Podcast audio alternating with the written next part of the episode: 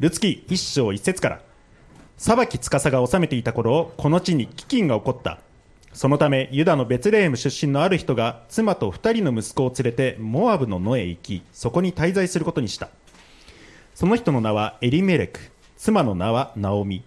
二人の息子の名はマフロンとキルヨンでユダのベツレーム出身のエフラテ人であった。彼らはモアブの野へ行きそこにとどまった。するとナオミの夫エリメレクは死に彼女と二人の息子が後に残された。二人の息子はモアブの女を妻に迎えた。一人の名はオルパでもう一人の名はルツであった。彼らは約10年の間そこに住んだ。するとマフロンとキルヨンの二人もまた死にナオミは二人の息子と夫に先立たれて後に残された。ナオミは嫁たちと連れ立ってモアブの野から帰ることにした。主がご自分の民を顧みて彼らにパンをくださったとモアブの地で聞いたからである。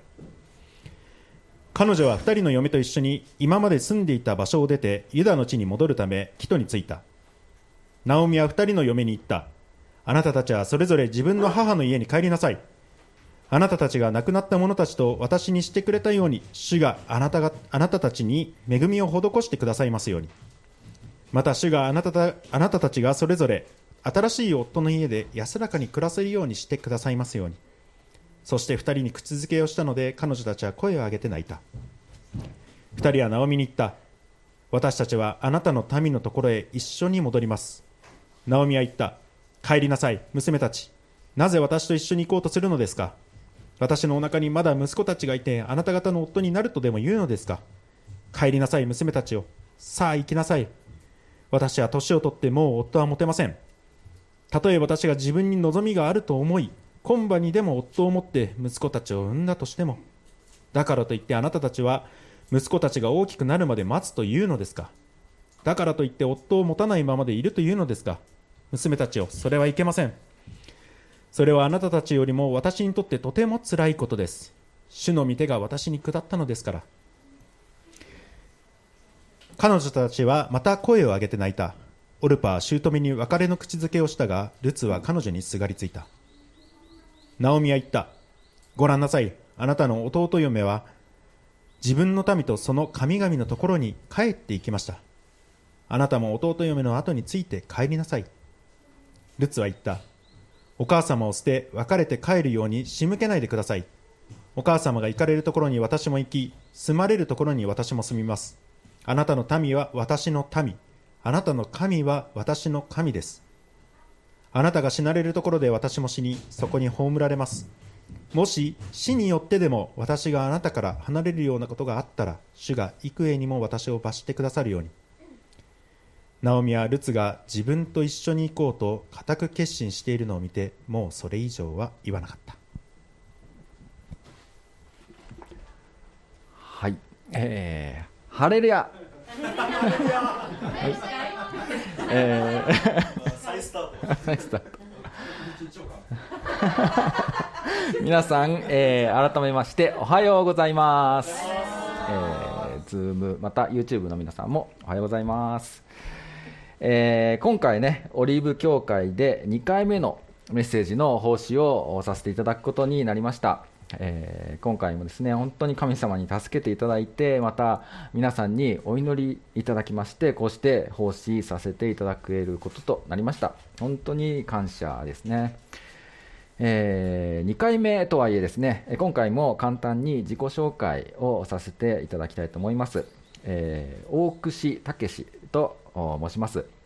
え3年ほど前に、妻と2人でこの北斗市に引っ越してきまして、えここ小淵沢オリーブ協会に、え集っております。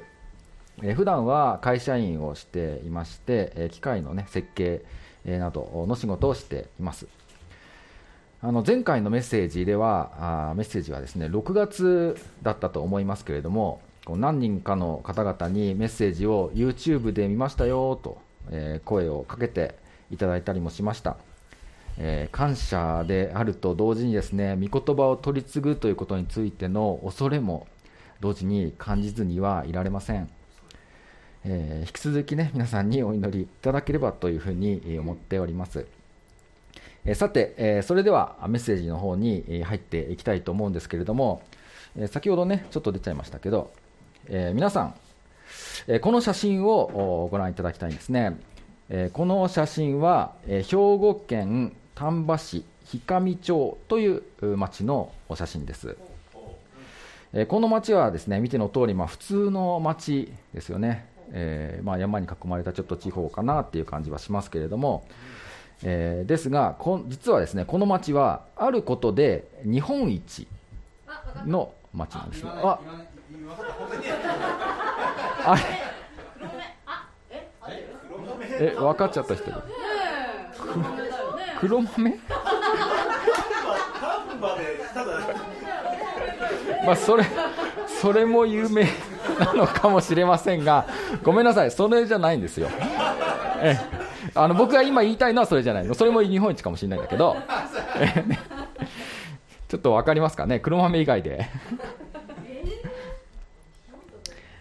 はい。食べ物じゃないんですよ。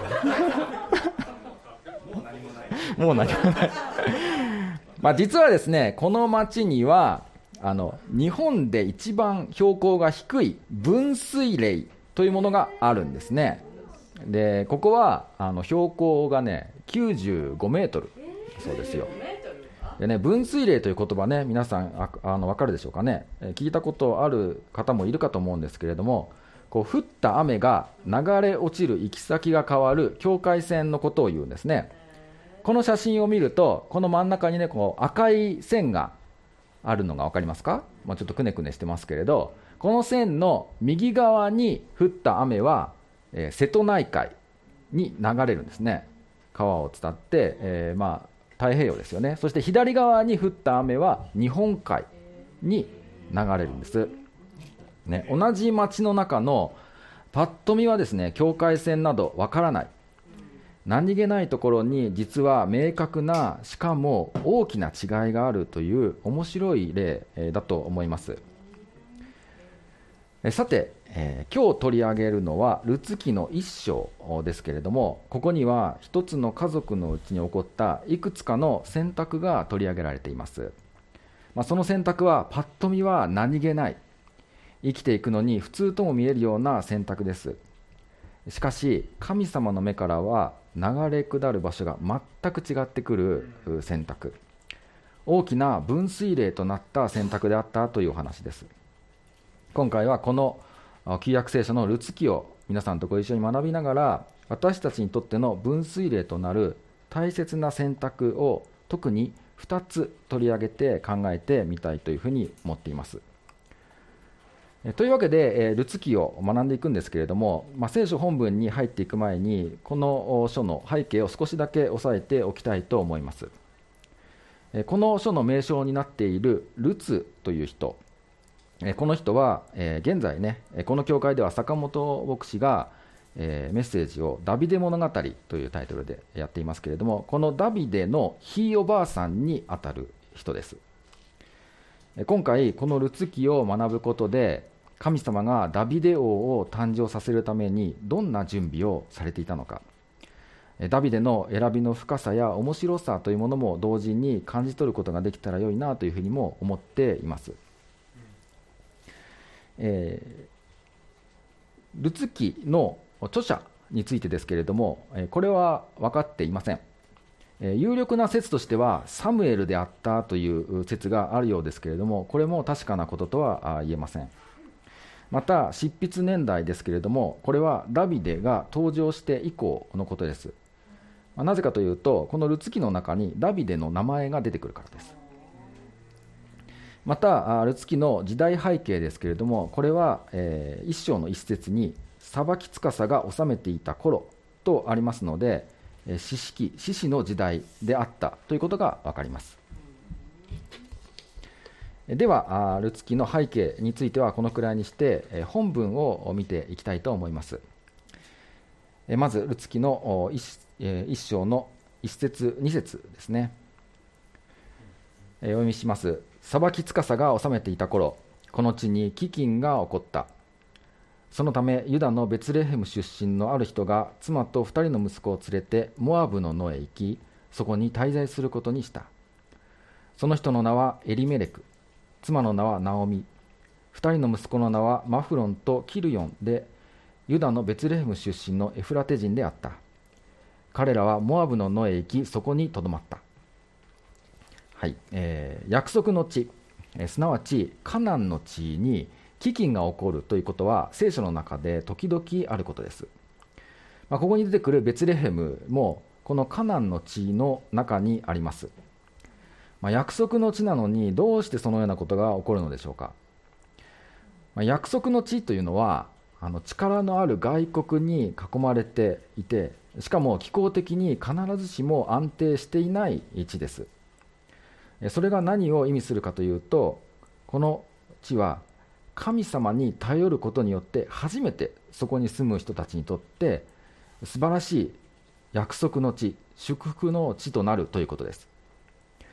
この約束の地について神様が与えてくださっている約束はこうですこれが新明記の28章1から6節もしあなたがあなたの神、主の御声に確かに聞き従い、私が今日あなたに命じる主のすべての命令を守り行うなら、あなたの神、主は地のすべての国々の上にあなたを高く上げられる。あなたがあなたの神、主の御声に聞き従うので、次のすべての祝福があなたに望み、あなたについていく。あなたは町にあっても祝福され、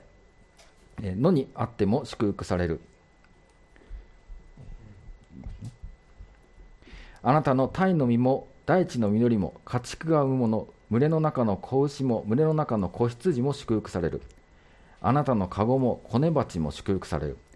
あなたは入る時にも祝福され出ていく時にも祝福されると。よしねえ。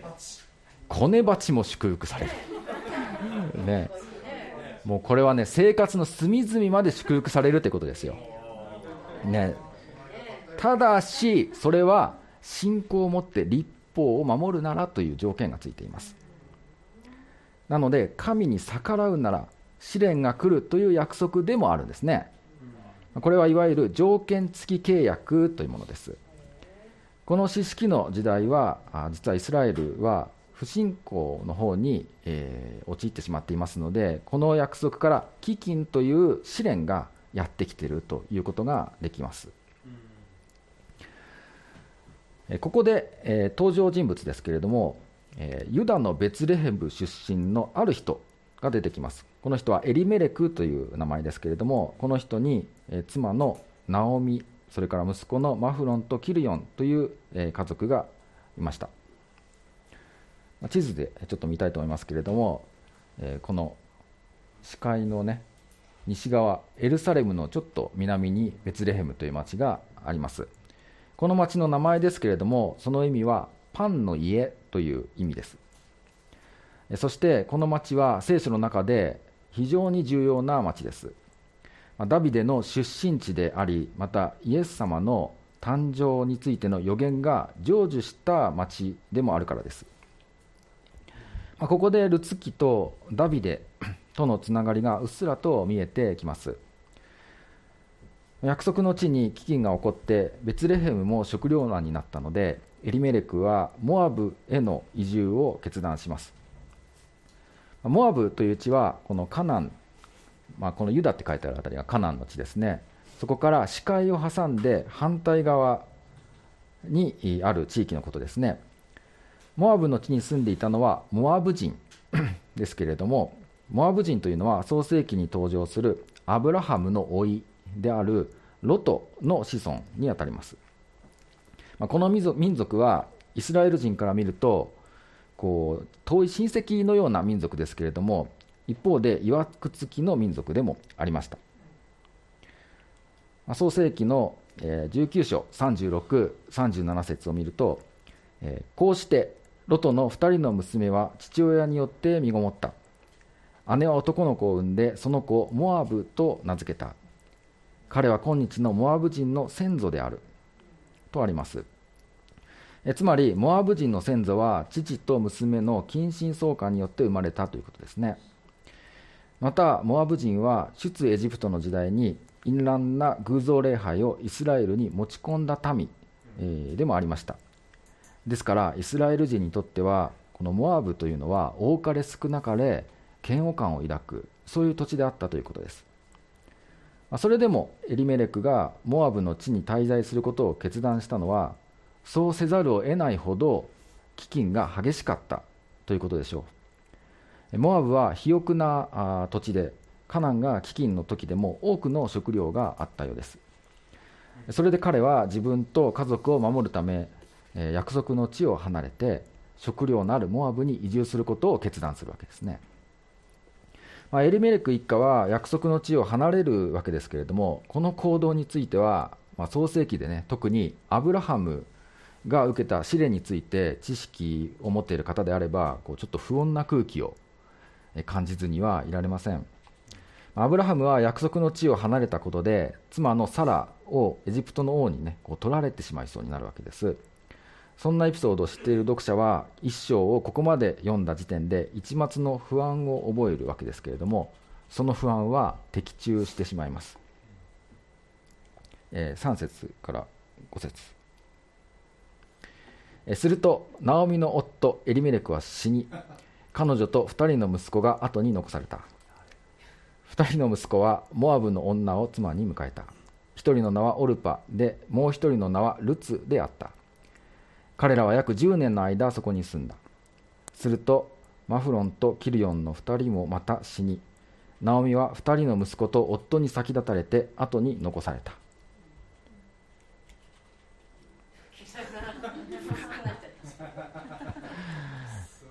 この最後の「後に残された」という言葉にこうナオミの悲しみや孤独感が現れているような感じがします。なぜこのようなことが起こったのでしょうか？約束の地を離れたからでしょうか？それも理由の一つかもしれません。しかしはっきりと言えることはこのような悲劇というのが私たちの人生には起こりうるのだということです。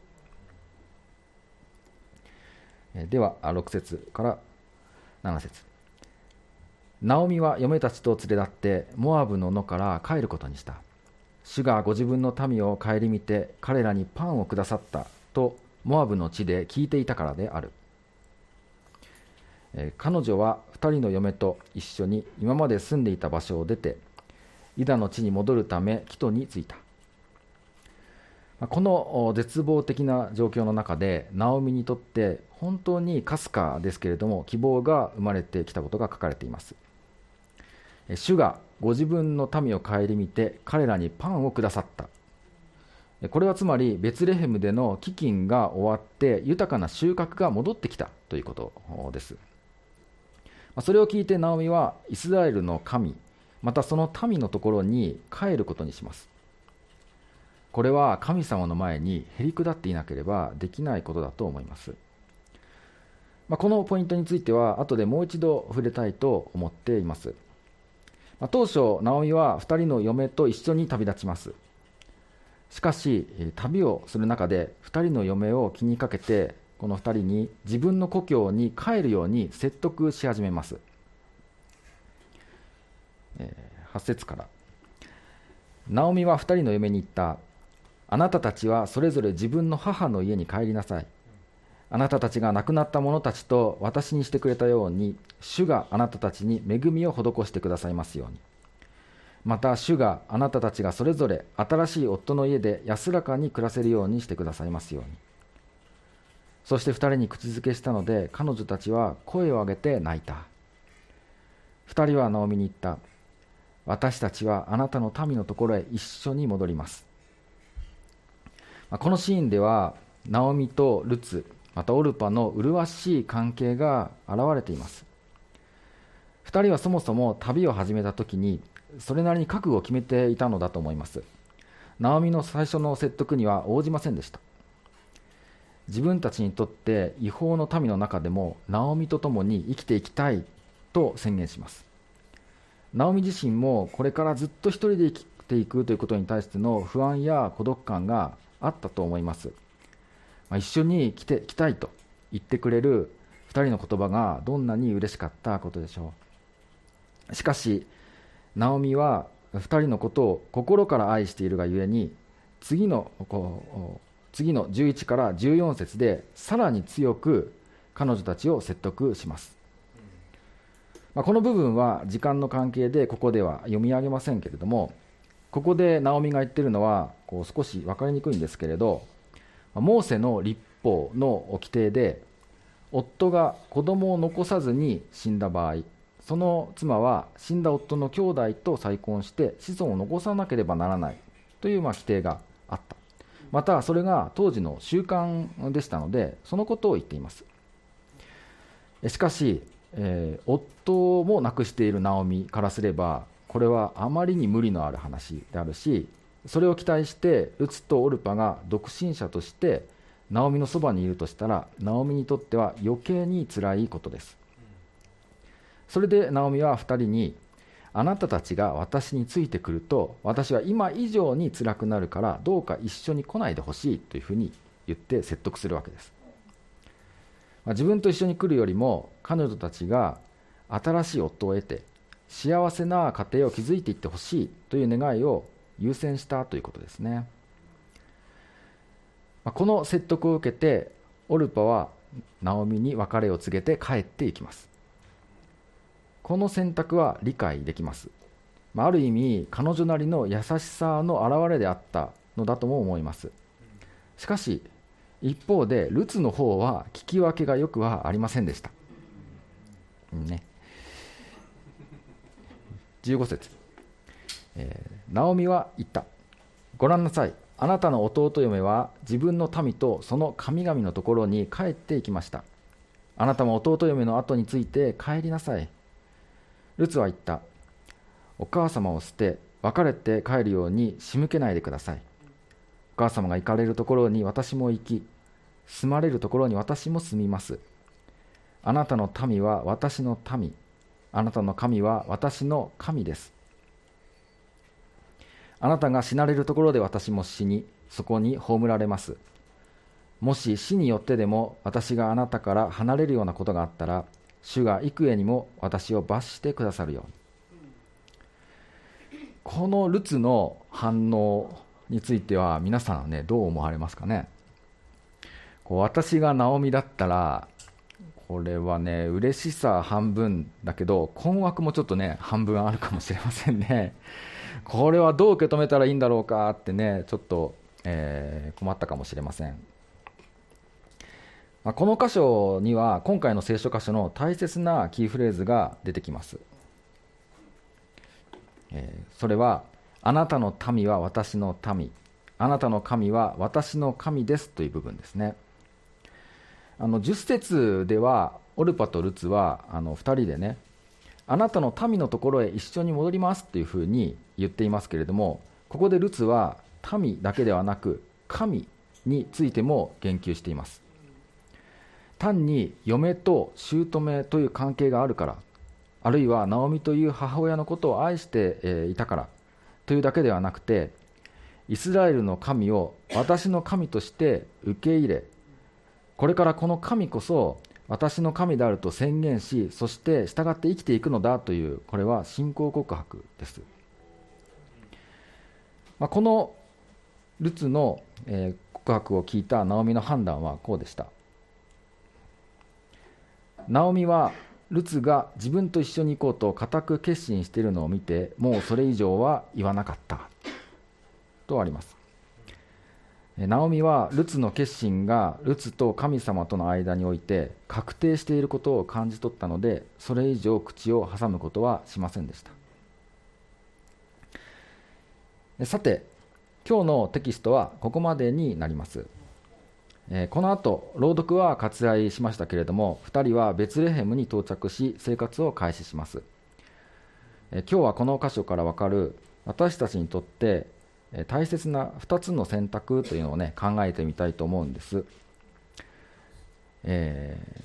約束の地という言葉何回か出てきましたけれどもこれはしばしばクリスチャンライフ信仰生活の型とも言われます。まあ、今日の話の中でナオミ、ルツ、オルパは立場は違えど約束の地の外にいる段階でさあどうするのかという選択をこうしているわけです。私たちも約束の地の外にいるという状況がありえます。その私たちに神様はさあどうする？と問いかけてこられることがあるのです。そしてその時私たちは選択を迫られます。その中で今回私が、ね、取り上げたい選択いっぱいあると思いますけど特にこの2つを取り上げたいと思います。この2つですね。1つ目は信仰生活から迷い出た方にとっての選択。そしてもう1つはクリスチャンではない方にとっての選択です。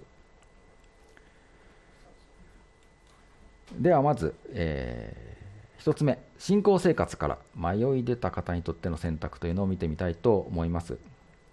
まあ、注目したいのはナオミの選択です、えー、彼女の選択からこう救われてクリスチャンになったしかしいろいろな理由でそこから離れている。あるいは離れようかなというふうに思っている。そんな方に対しての問いかけがあるんじゃないかなというふうに思います。ナオミはもともと約束の地に住んでいました。しかし飢饉という試練がやってきた時にそこを離れてモアブに移住する決断をしました。そして彼女は夫と2人の息子を失います。彼女は絶望したと思います。これだけの悲劇が襲った時点でナオミが信仰を失ってしまう可能性は十分ありました。このような状況に陥った時、えー、多くの人がね普通こう言うんじゃないでしょうかね。神がいるならなぜこんな辛いことが起こるのかというふうにね言うんじゃないですか。それは神様を信じる私たちクリスチャンにも起きうることです。まあ、少しね、えーと、ここで私自身の、ね、話をちょっとしたいと思うんですけれども、ま、前回のメッセージでも少しお話ししましたけれど、私は、え自分の人生の中で、まあ、どんなふうにね、神様に仕えていったらよいのかなということを考えて、また用いられたいというふうに願って、いろいろなことをチャレンジした時期がありました。しかし、その一方でこう仕事をする中ではもう恐れに、ね、支配されるようにもなっていたんですね。恐れの問題を抱えていたんです。もう会社が怖い。ね。もう仕事が怖い、えー、人も怖いしとにかくねミスをするのが怖いわけ。でねもうクリスチャンとしてこういろんなことをね会社の外ではやってるわけ。だけどその一方で会社の中ではもう恐れに支配されてるでしょ。でねだんだんだんだんこう神様へのね信頼がねこう薄れていっちゃったんだね。こう恐れているから逆に強くなればよかったんだけど僕はどんどんどんどん弱くなっていっちゃったんです。でねあのこんなに怖いのに神様助けてくれないじゃん。っていうふうにあのちょっとね怒りもあったかもしれない。でねそしてある時とうとう仕事の中でねこう大きなミスをして会社にもね損害を出してしまったんですね。でそれがきっかけで私は会社に行けなくなってしまいました。こうイエス様の弟子として生きてまた会社員として働きながら神様の働きをしたいというふうにこう情熱を持っていたんですね。神様の役に立ちたいというふうに頑張ろうと思ってました。でもこう、ね、何もできなくなったんですね。こう家にいるだけになってしまいました。まあ、そんな中あの気分転換になればということであのこう、ね、妻と一緒にこう散歩をね、えー、したりしてたんですね。これこの写真はその当時の私たちの散歩道ですけれどね。ちょっとまあ春になりかけの頃の写真ですけれどね、こうここをね、あの本当に、まあ、僕は暗い気持ちですよ、なんでこうなったって 思いながら、妻と一緒に歩いていたんですけれど、その時に私は妻に言ってしまったんですね、あの神様って本当にいるのかな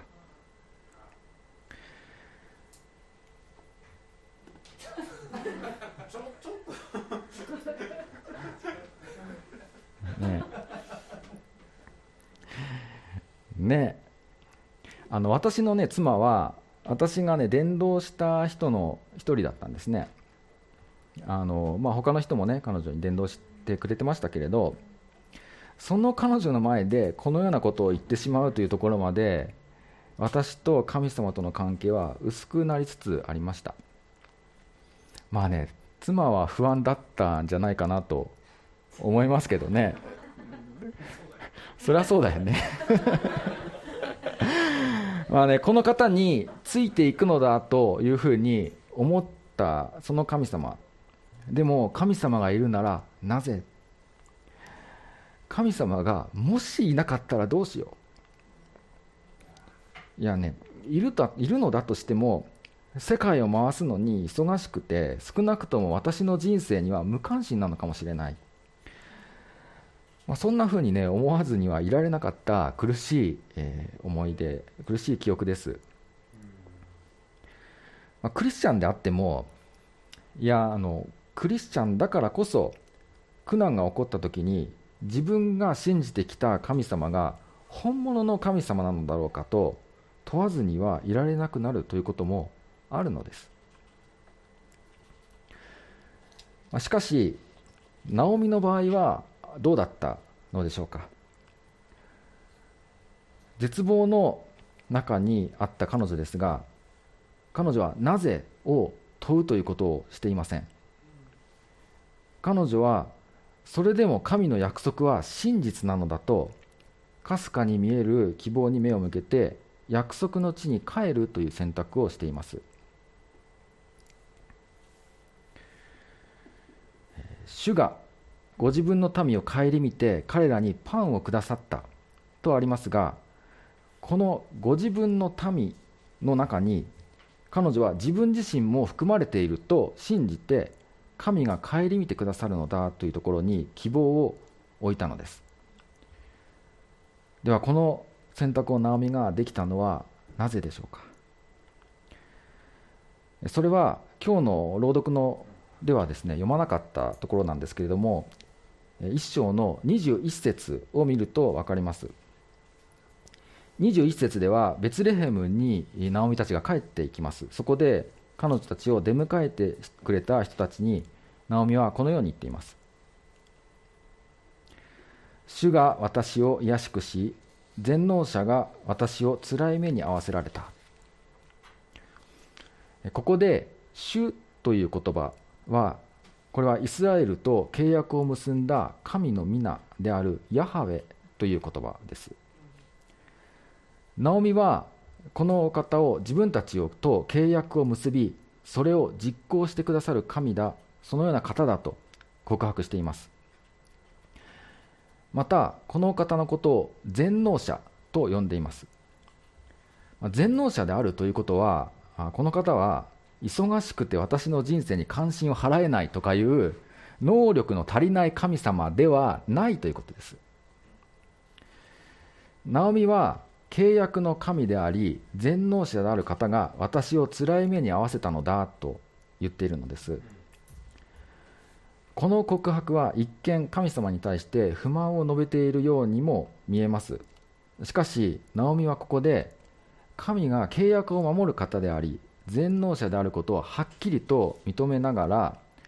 神の許しの中でこのことが起こったのだということを認めているのです。迷いがなかったとは言い切れませんが神は全てのものの上に立つ権威者であってこの方がなさることには間違いはないのだという前提が彼女のうちにはあったということです。このナオミの持っている神感神様感ですね。それとその神様の前でこの姿勢を本当に私たちは見習いたいというふうに思うんです。ペテロの手紙第1の5章10節。あらゆる恵みに満ちた神。すなわちあなた方をキリストにあってその永遠の栄光の中に招き入れてくださった神ご自身があなた方をしばらくの苦しみの後で完全にし固く立たせ強くし不動のものとしてくださいます。苦しみや不安の中また暗闇の中でしか出会うことのできない神様がおられるのだと思います。もしあなたが多くを失って神様って本当にいるんだろうかいないんじゃないかという岐路に立っているのならばまずそのままの状態でも今日起こった小さな何かを神様からの希望として受け止めるところから始めてはいかがでしょうか。ナオミが約束の地に戻るきっかけとなったことも主がご自分の民を顧みて彼らにパンをくださったという口伝えの情報。彼女にとって小さな希望でした。しかしそれに対して彼女は神の持つ権威を認めながら彼女なりの信仰で答えました。私たちの信仰というのはどうしても不十分です。しかしその信仰によって小さな選択を積み重ねていくことで神様は私たちを真のクリスチャンライフ約束の地へと導いてくださるのではないでしょうか。では次に、えー、今日見たい2つ目の選択についてですけれどもこれは特にクリスチャンではない方にとっての選択です。オルパはナオミの説得に応じて自分の国に帰っていきますね。えこの選択は十分理解することができると先ほど申し上げました。まあ全く悪気はないですし、えナオミ自身もね彼女を責めるようなことは何も言っていません。彼女をオルパを裁くことはできないと思いますね。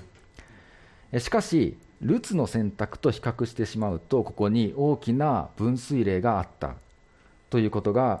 できます。オルパはこの後どうなったんでしょうか？それはナオミのこの言葉から推測できます。ご覧なさい。あなたの弟嫁は自分の民とその神々のところに帰って行きました。オルパは自分の国に帰っていったというだけでなくその神々のところに帰っていったんですね。つまりイスラエルの神から離れていったということです。この姿は今日の多くの人たちの姿ではないでしょうか、まあ、こんなことを言うとですねもしかするとこれを聞いている人の中にはちょっと待ってよ、ね、イスラエルの神ってイスラエルっていう地域の神様のことでしょ？今ね、日本にいる私とかね、まあ、イスラエルじゃないところにいる私にとっては、どんな関係があるのよ、ね、いう人がおられるかもしれませんけれども、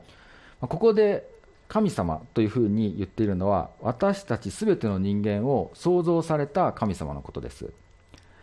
この方がイスラエルを通してご自身を表されているということで、ここではこの方をイスラエルの神というふうに呼んでいるのであって、この方は私たち全員と深く関係のある神様ですこの神様から離れるのに私たちには必ずしも悪気があるわけではありません。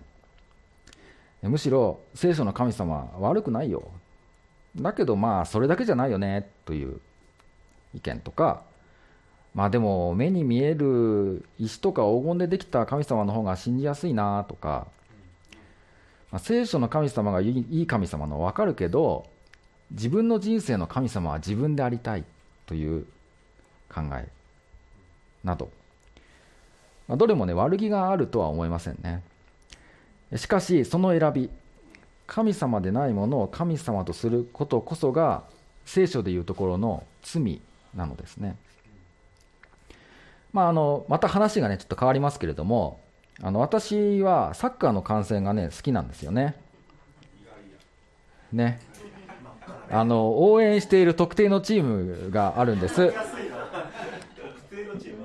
まああのこの写真を見て分かります？あのねあの埼玉にある赤いチームなんですけど。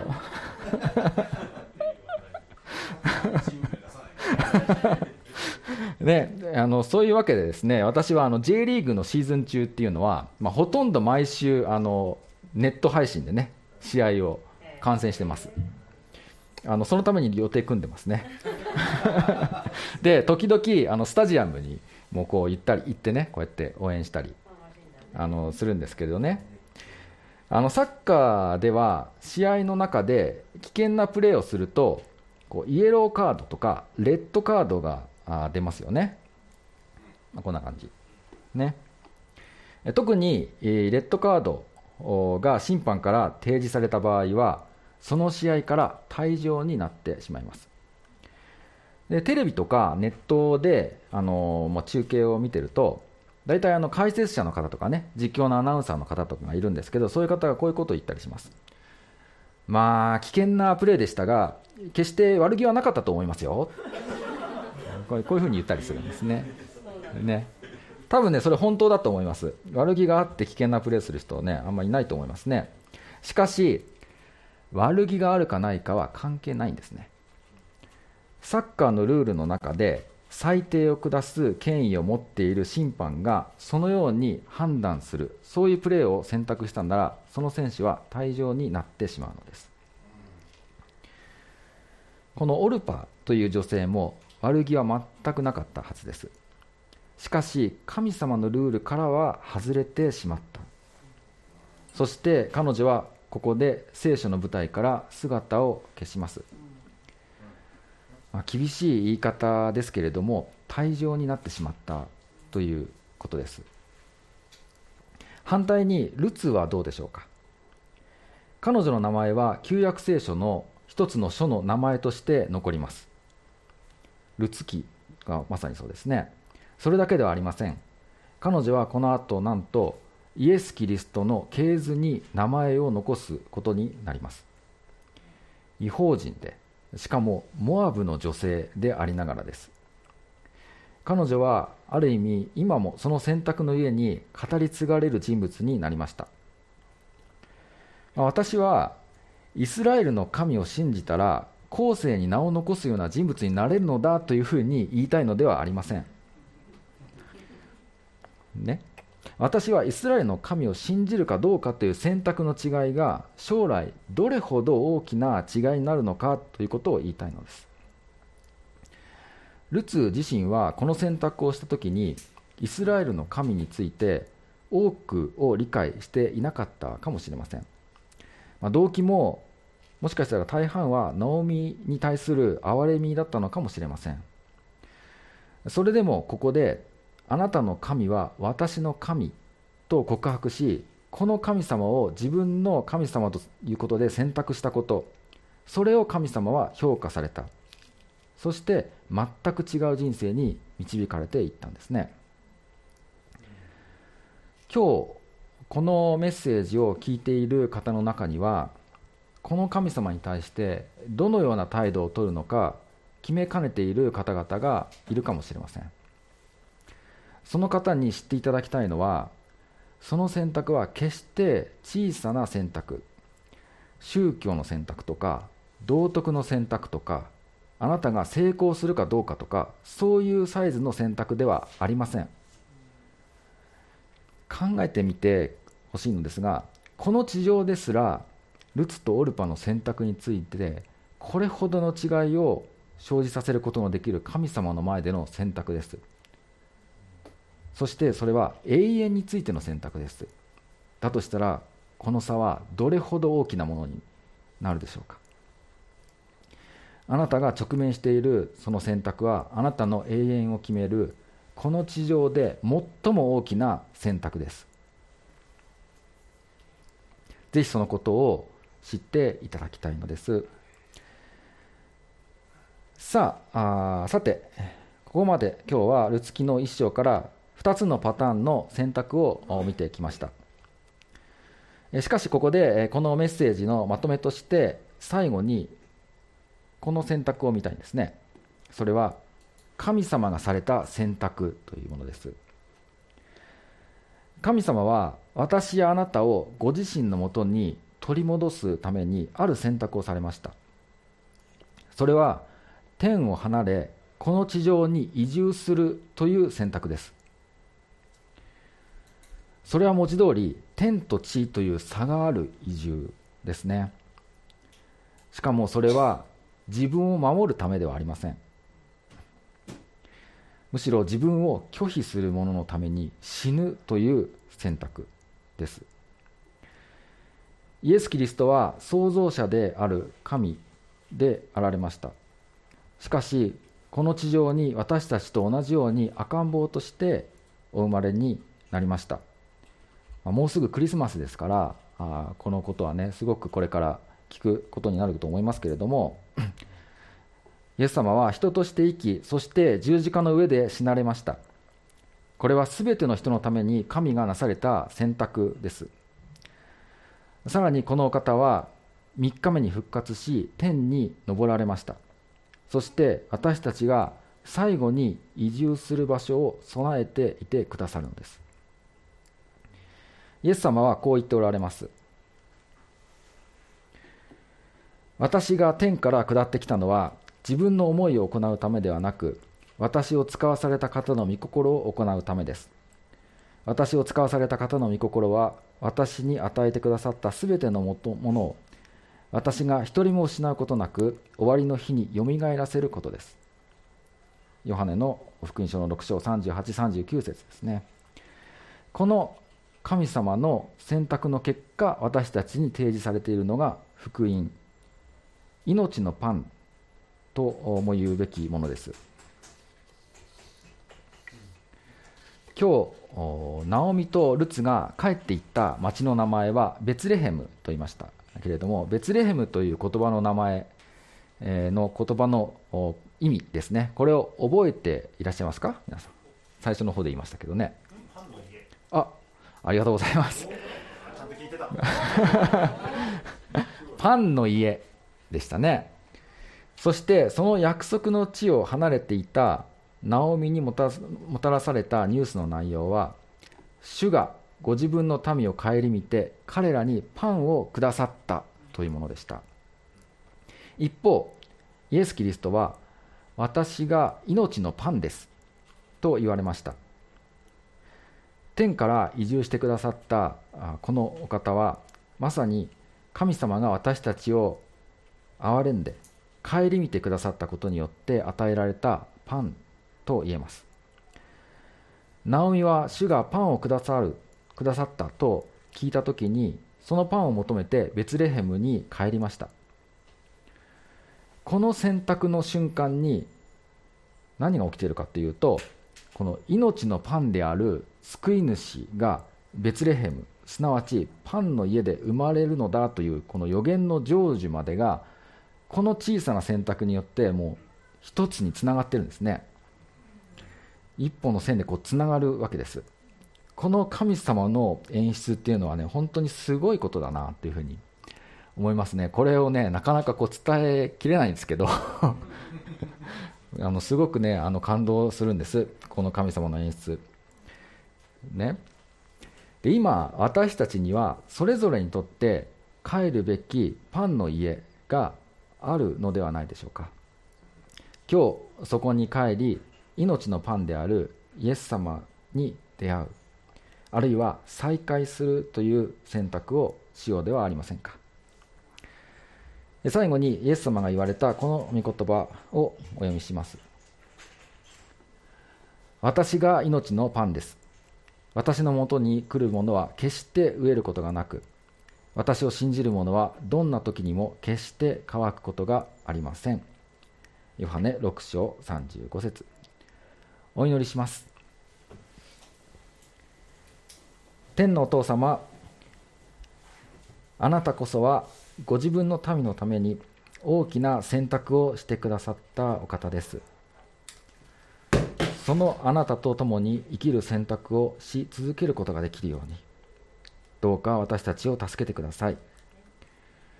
愛する主イエス様のお名前によってお祈りいたします。アーメン。小淵沢オリーブ教会には聖書の言葉を多くの人に届けるためのさまざまなビジョンがあります。